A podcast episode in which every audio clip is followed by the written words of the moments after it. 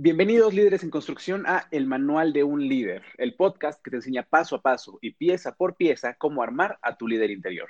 Seguramente has escuchado que desarrollar tu liderazgo es una de las cosas más importantes que debes de hacer, pero ¿estás seguro de cómo lograrlo?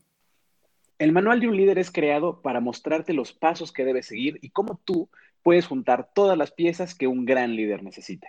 ¿Te has frustrado por no desenvolverte en público como te gustaría o te molesta no tener las habilidades que todo líder necesita? Si tu respuesta fue sí, este manual es para ti. Yo soy André Velarde. Yo soy Emiliano Carvajal y somos quienes te vamos a acompañar en esta gran aventura para desarrollar todo tu potencial. Comenzamos. ¿Qué tal amigos? Bienvenidos a nuestro segundo episodio. En esta ocasión vamos a hablar un tanto de eh, unos temas muy interesantes, entre ellos el trabajo duro y eh, cómo debes de encontrar una pasión. Y André, ¿cómo estás? Todo bien, amigo, increíble, muy encantado de estar aquí en el segundo episodio contigo, muy, muy feliz. Sé que traes un par de temas por ahí planeados muy padres, entonces feliz, emocionado y a darle. Perfecto. Oye, cuéntame, eh, ¿quieres introducir un poco el primer tema que vamos a hablar hoy acerca del trabajo duro? Pues sí, creo que fue parte de lo que empezamos a hablar el episodio pasado, ¿no? Como que también aprovechábamos para dar introducción al podcast. Justo queríamos desarrollarlo un poquito más en este episodio y básicamente es la, la, importancia del trabajo duro, de la dedicación. Ahí entra un poquito la pasión, obviamente comparándolo también con este tema del talento nato, ¿no? De la habilidad nata que muchos tienen en diferentes cosas, pero cómo el trabajo duro este, rige un papel importantísimo en todos los proyectos que te propongas, ¿no? Sí, por supuesto. Fíjate, hay, hay muchas personas que, que dicen que, que debe de haber algún atajo. siempre existe esta típica pregunta en las conferencias de preguntándole a Steve Jobs, a Gary Vee, a cualquier persona que consideres, bueno, que consideran exitosos, les preguntan, ¿cuál es el secreto? ¿Cuál es el atajo? A, lo que considero no hay. Sí, justo eso te iba a decir, o sea, tanto lo que yo pienso, yo, yo, yo, tanto como lo que he escuchado de diferentes conferencistas, de diferentes empresarios, de diferentes inversionistas, de diferentes, todo, la disciplina que tú quieras, y justo lo que hablábamos hace un poquito tú con el fútbol, yo con las artes marciales, con el tema económico, con todo, es que este tipo de atajos de dinero fácil de, de un día para otro, ah, pues ya salió, no, no, eso no existe, ¿no? y si existe, pues no ha de ser muy moralmente correcto, ¿no? O inclusive es muy fácil de, es muy difícil de, encontrar, ¿no? Digamos, pensando ahorita en una inversión en bolsa, Digo, que para invertir en la bolsa y que te salga una inversión de una hora o un día, una semana, poniendo que es muy a corto plazo, eh, que se te duplique, triplique tu dinero, creo que debiste de haber ya tenido un conocimiento muy vasto para que eso pasara, o simplemente tener una suerte enorme. Sí, claro, digo, siempre hay casualidades, siempre existe la suerte. Yo sí creo que existe este tipo de casualidades y la suerte y todo eso, pero sí creo que justo como lo hablábamos antes, el, o sea, estas casualidades sí se pueden presentar, pero solamente si tú estás buscándolas y estás inmerso en este entorno, pues si estás en emprendimientos, pues un entorno de emprendimiento, sino un entorno de inversiones, en un entorno de liderazgo. Si tú estás activamente en este tipo de entornos, ¿pueden presentarse coincidencias? Claro que sí, ¿no? Sí, por supuesto. Luego, fíjate, el otro día estaba checando la estadística y es tres veces más probable que te caiga un rayo a que te ganes la lotería. Algo así había escuchado, no lo había comparado con un rayo, no me acuerdo con qué lo había visto, pero justo eso lo había escuchado de, de las probabilidades de todos estos factores, ¿no? La lotería es uno, pues uno de los más típicos, ¿no? Con todos estos juegos, pero sí todos estos factores de, de azar, de suerte, sí existe, sí existe la suerte de que te puede tocar, te puede tocar, ¿no? Pero también, no sé si te quieres desviar por ahí, pero también el tema es, una vez que te lo ganas, ¿qué haces con ello, no? Sí, claro, estoy totalmente de acuerdo. ¿Y qué, qué era el siguiente punto que quería tocar contigo? Este, una vez que, digamos, ahorita podemos regresar, ¿no? Pero una vez que tu trabajo duro da frutos, eh, supongo te has de sentir muy satisfecho o te sientes muy satisfecho cuando sucede aquello que, que tanto, por lo que tanto trabajaste. Ahora, ¿crees merecerlo a través de, de, ¿crees que sea la misma satisfacción una vez que tomaste el camino fácil, si es que existe uno?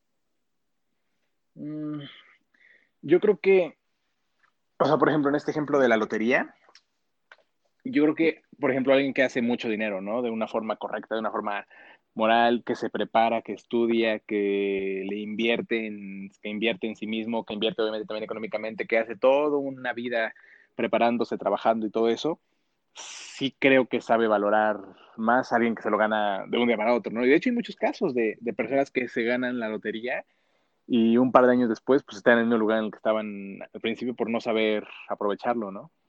Sí, claro. O otros que se la ganan y se quedan en un lugar totalmente diferente a donde empezaron. Fíjate, esto que hablas me recuerda a un caso que, déjate comento todo.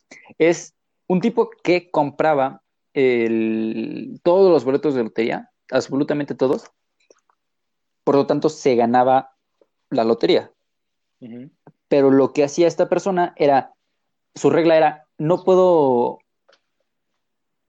invertir en una lotería, no puedo aplicar esta técnica a menos que el valor total de los boletos de lotería sea un tercio de su valor.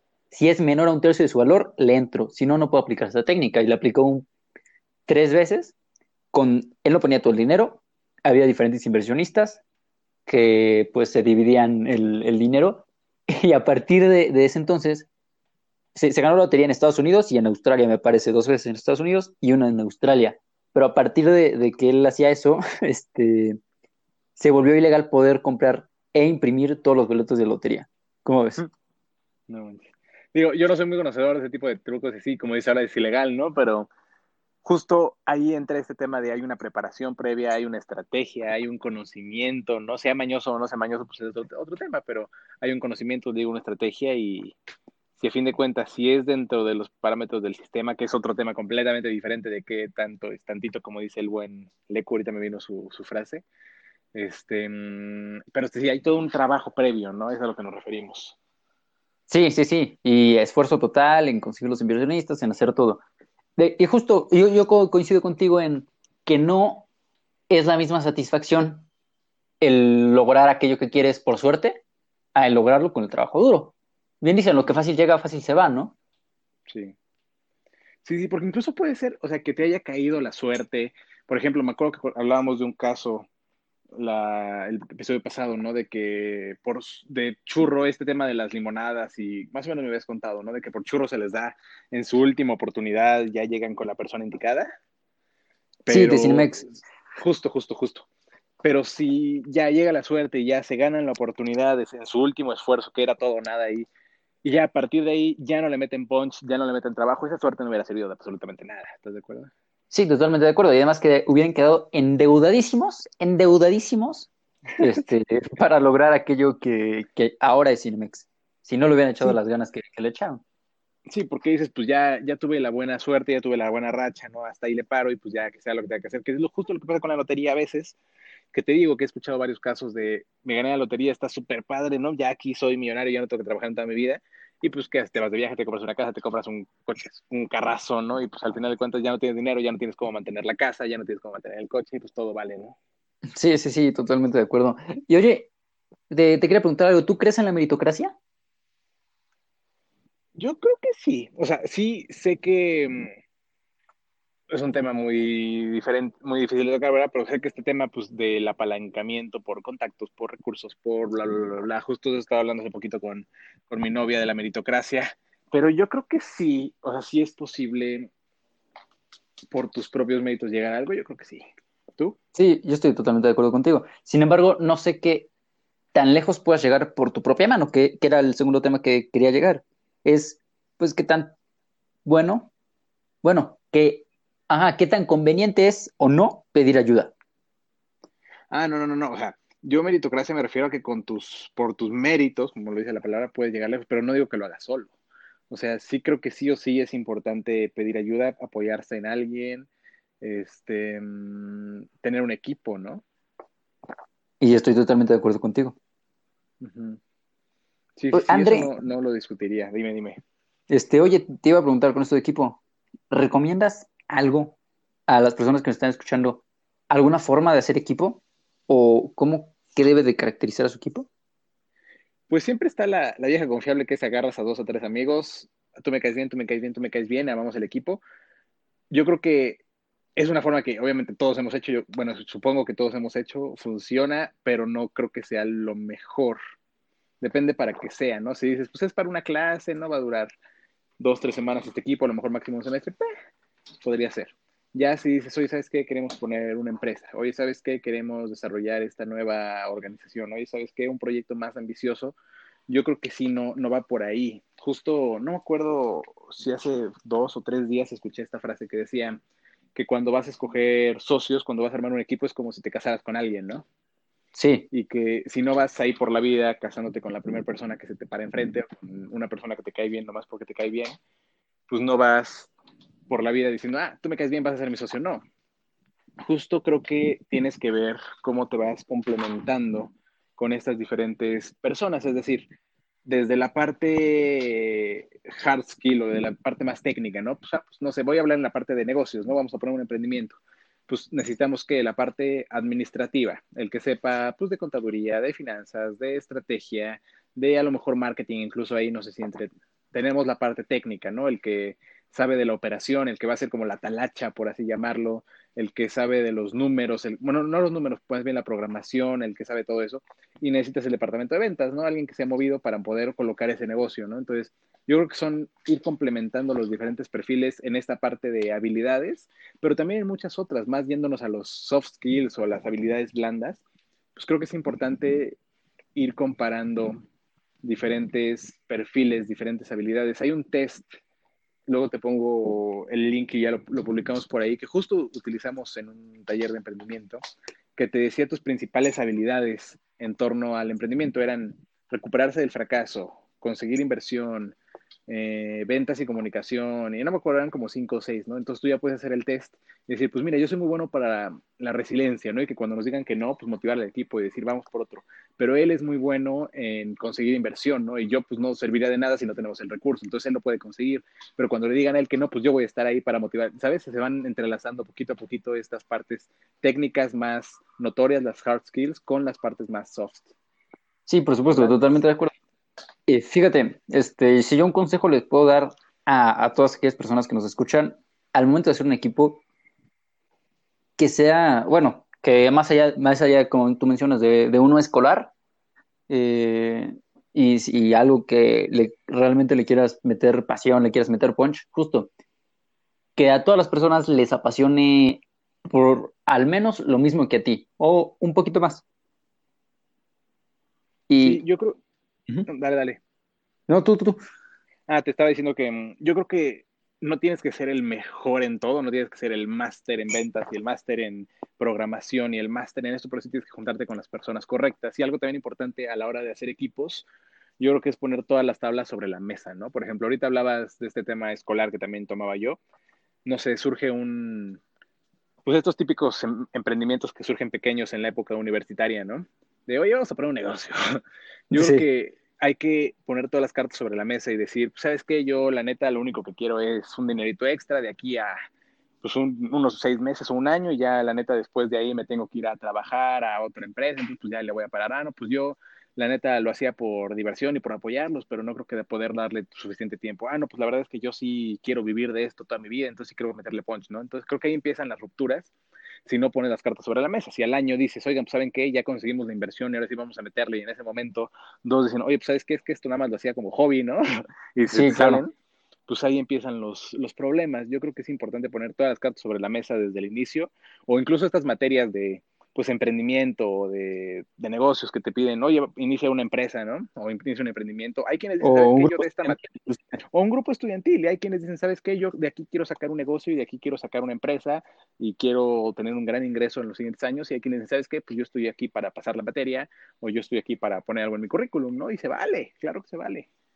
Sí, por supuesto. Y fíjate, con, eso que, mencionas, me gustaría dar un, par de cosas que los socios o las personas involucradas en un proyecto pueden poner. Digamos, en diferente manera, no, yo no evaluaría qué cosa vale qué, pero sé que las siguientes cosas son las que un socio te puede agregar como valor. Si no te ponen lo siguiente, si no te ponen ninguna de las siguientes, yo creo que, pues, creo que no es el siguiente socio. O sea, yo mencionaría, no sé si, si quieras agregar algo después, pero es dinero, tiempo, experiencia y trabajo. Si no te pone ninguna de esas cuatro, no, no creo que, que deba de ser una persona con la que vayas a trabajar un proyecto. Y creo, que dentro de la experiencia, que obviamente pues, también es el conocimiento del mercado y todo eso, creo que también entrarían ahí los, no si llamarle contactos, pero el poderte meter en alguna cadena o el decir, sabes que yo te conozco un par de personas que pueden ser tus clientes y yo te conozco un par de personas que nos pueden comprar para meter en esta tienda y yo conozco un par de personas que nos pueden dar la capacitación técnica que necesitamos, ¿no? Entonces esta parte de contactos podríamos meterlo dentro de la experiencia, creo que también es muy importante. Sí, claro, totalmente de acuerdo. Y fíjate, dentro de todo eh, lo que acabamos de mencionar, uno, si otro consejo yo les puedo dar es, uno, crean lo que están haciendo. Y número dos, siempre tengan hambre de aprender. otra cosa citando a Luen Lecumberri, de, pues, si, justo, si no tienes la misma hambre que tus socios tienen, no creo que puedas, o la misma pasión, no creo que puedas llegar tan lejos. Si no todos tienen la misma pasión. Sí, no, y con esto que dices, creo que también esta parte del hambre, ¿no? Hay muchas veces que se relaciona con lo de poner las cartas sobre la mesa y muchas veces también el tema de la confianza entre los socios. Tú dices, oye, es que sabes que esta persona, pues sí, me puede dar 100 mil pesos o un millón de pesos o lo que tú quieras de, capital o de dinero, pero no hay confianza, no hay un lazo, yo creo que tampoco, o sea, solamente por el dinero se puede y se vale, ¿no? Pero si van a ser socios de trabajo y van a desarrollar un, emprendimiento, un negocio, un proyecto juntos, creo que sí tiene que ver esta sinergia, ¿sabes? No trabajar con alguien por trabajar con él por conveniencia, sino por también disfrutarlo, ¿no? También se vale. Sí, claro. Y, fíjate, otra, una cosa que hablaba con Noemí Eliana Trujillo, este, en una entrevista que, que le hice hace algunos días, lo que ella me decía es, sino bueno, eh, los pongo en contexto, Eliana eh, hizo un evento siendo ella coordinadora de staff de 160 personas. Y lo que ella dice es, yo aprendí sobre la marcha, pero más importante, ya había vivido un evento yo siendo staff, alguien me coordinó y en lugar de aprender qué tenía que hacer durante el evento, me enfoqué en ver y aprender cómo, cómo hacía el trabajo la persona que yo quería llegar a ser. Y creo, voy a desviarme un poquito, con esto me diste una muy buena idea. Hay un concepto que me gusta mucho, que es esta parte de crear otros líderes, ¿no? O sea, a lo mejor esto, esta persona que coordinó a Noemí y ahora ella coordina a 160 personas, lo cual es una chamba, ¿no?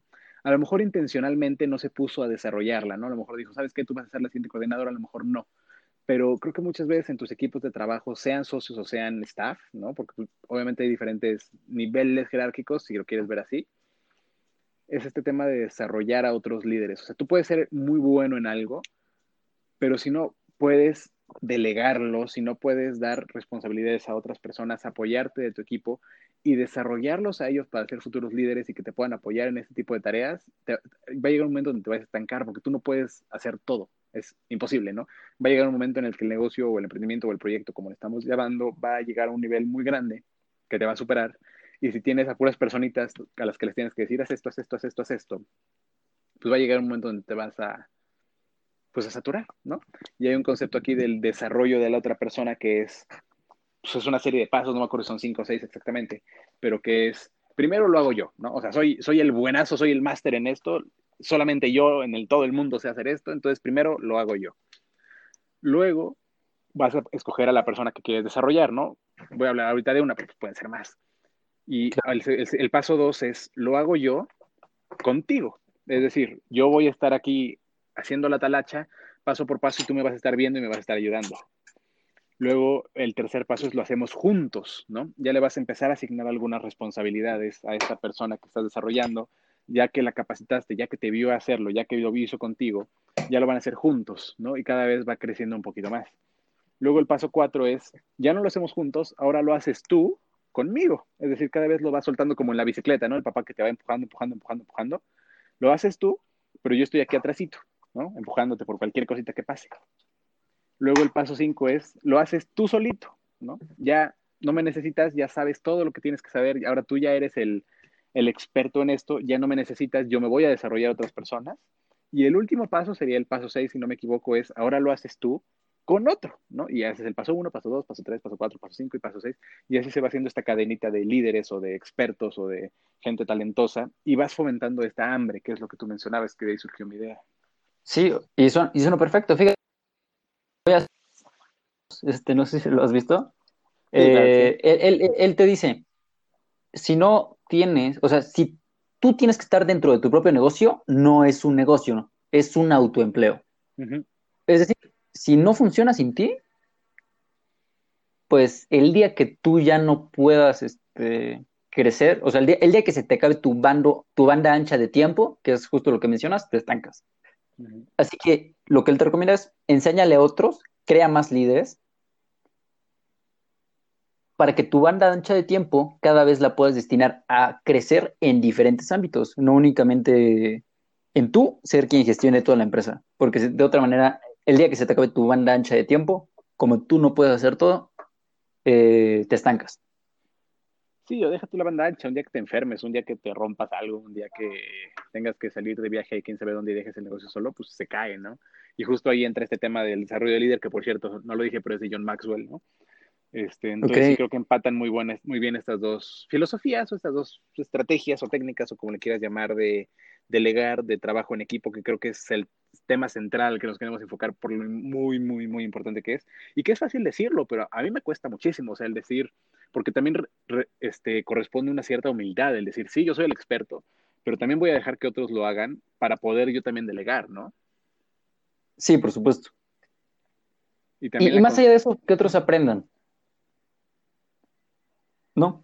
Sí, también la confianza de decir, sabes que te voy a enseñar las habilidades, que yo soy el buenazo y todos vienen a mí para esto, yo con el ego hasta el cielo, ¿no? Y ahora te las voy a enseñar a ti para que tú también lo puedas hacer, para poder crear más líderes y pues de cierta forma, si lo quieres ver así, pierdes un poquito de autoridad, pero al contrario, te vuelves el, el mentor de los nuevos líderes, ¿no? Pero sí requiere mucha humildad el poder, el poder transmitirlo así. Y justo aquí regresamos al paso de hambre de aprender. Digamos, si ya enseñaste todo lo que sabías y ya tienes muchas personas que saben lo que sabes, ajá, que saben lo que tú sabes, pues creo que no deberías estancarte y seguir aprendiendo para poder enseñar a más en un futuro. Sí, no, yo creo que nunca debes de dejar de aprender. Seas, o sea, yo creo que seas lo bueno que seas, nunca vas, o sea, siempre va a haber alguien mejor que tú, siempre, siempre, siempre en todo. Y si llega el caso de que no, pues tienes que empezar a desarrollarte por otro lado porque siempre va a haber más que aprender. O fíjate, algunas las personas que más han destacado en los ámbitos, en algún ámbito, siempre es porque combinan dos, este, dos disciplinas. Y, por ejemplo, ahí está Bruce Lee. Él era actor y además hacía artes marciales, que eh, es, él es una sensación, una, sensación, una genialidad, pero él supo combinar sus artes marciales y la actuación, ¿no? Eh, y le siguen Jackie Chan, le siguen muchos otros, a tú que eres fan de las artes marciales, muchos atletas y actores eh, en la pantalla grande, ¿no? Sí, justo. Que para llegar a esos niveles, justo también, creo que también lo hablábamos el episodio pasado, el tema de las 10.000 horas, ¿no? Sí. Sí, totalmente. Y nada, a lo que iba con este tema, el, el principal del trabajo duro, lo que te dice Gary Vee, que es un gurú de creadores de contenido, eh, luego chequenlo, es muy, muy interesante lo que, lo que él dice. Y te dice, a través de un podcast tú puedes crear hasta 25 piezas de contenido, con clips, con audios, con videos, con fotos, con frases del podcast.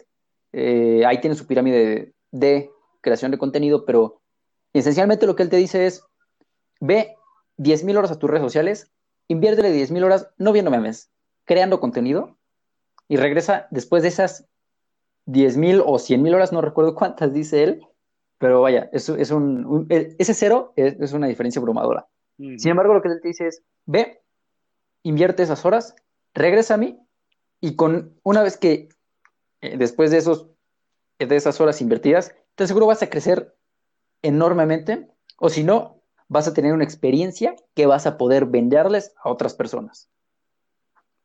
Sí, justo, justo, justo. ¿Qué es lo que estás hablando, no? De las grandes personalidades, como pusiste el ejemplo, Bruce Lee, pues no podría combinar artes marciales con el cine si no hubiera estado muchísimo tiempo practicando y desarrollando sus habilidades en artes marciales, ¿no?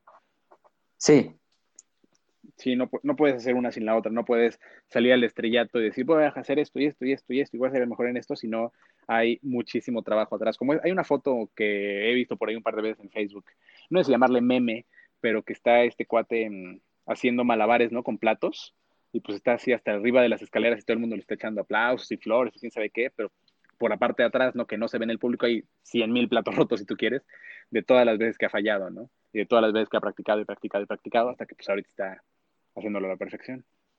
Sí, sí, totalmente. O, otra, otro, un ejemplo más claro, más fresco, Charlie D'Amelio.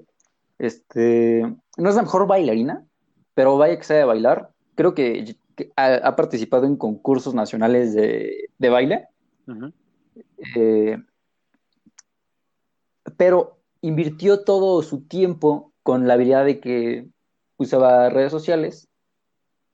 Así que, pues ahorita es el fenómeno que es ahorita. Sí, es la número uno, ¿no? Ahorita. Sí, número uno de TikTok. Entonces, supo combinar sus dos disciplinas y, y creció. Y si un consejo les podemos dar es, invierta su tiempo, trabajen duro y traten de combinar las disciplinas en, la que- en las que están. De ahí salen los mejores o más brillantes o más notorios eh, protagonistas de, de- de alguna cosa. Sí, veo que ya estás un poquito cerrando con estos consejos últimos, estoy de acuerdo porque ya van por ahí de 25 minutos más o menos. Y sí, justo en resumen es esta parte de, sí combinen las dos, trata de combinar dos, a lo mejor tres, ¿no? Disciplinas diferentes, pero no vas a poder combinarlas si no hay un trabajo duro, una disciplina, un este ensayo y error, ensayo y error, ensayo y error, detrás respaldándote, respaldando tu experiencia y como dices, ya sea que lo hagas tú después de esas 10.000 horas o que ganes esa experiencia que después puedas compartir, ¿no? Sí, por supuesto. Y además, pues tampoco está de más saber hacer equipo. Ah, no, para nada, para nada. Yo, le- yo le quitaría el... No está de más y es importantísimo, yo creo. Sí, claro. Hagan equipo. buenísimo. Sí, por favor. Este, pues bueno, creo que ha sido un episodio bastante movido. Creo que fuimos de un lado a otro rebotando y rebotando y rebotando de todos los temas que queríamos hablar, pero la verdad es que estoy muy, muy, muy feliz porque estoy seguro que los siguientes episodios vienen con todo y mucho más. Sí, por supuesto. Ya nos estaremos viendo la siguiente vez que publiquemos el podcast. Todavía no tenemos día definitivo, pero seguramente pronto lo vamos a tener. Y van a estar, Por- vamos a estar al pendiente de eso, ¿no? Sí, por supuesto. Y por lo pronto, pues síganos en nuestras redes sociales, eh, el manual de un líder y, y el Instagram de André, que es, André Velarde, guion bajo conferencista. o pueden seguirme a mí, que es carva.e. Perfecto, ahí nos estamos viendo y recuerden darnos cualquier retroalimentación, cualquier consejo, cualquier crítica y cualquier tema del que quieran que hablemos. También es muy importante para saber qué es lo que les interesa a ustedes. Nos estamos viendo. Hasta luego. Hasta luego. Lo escuchaste en el manual del líder.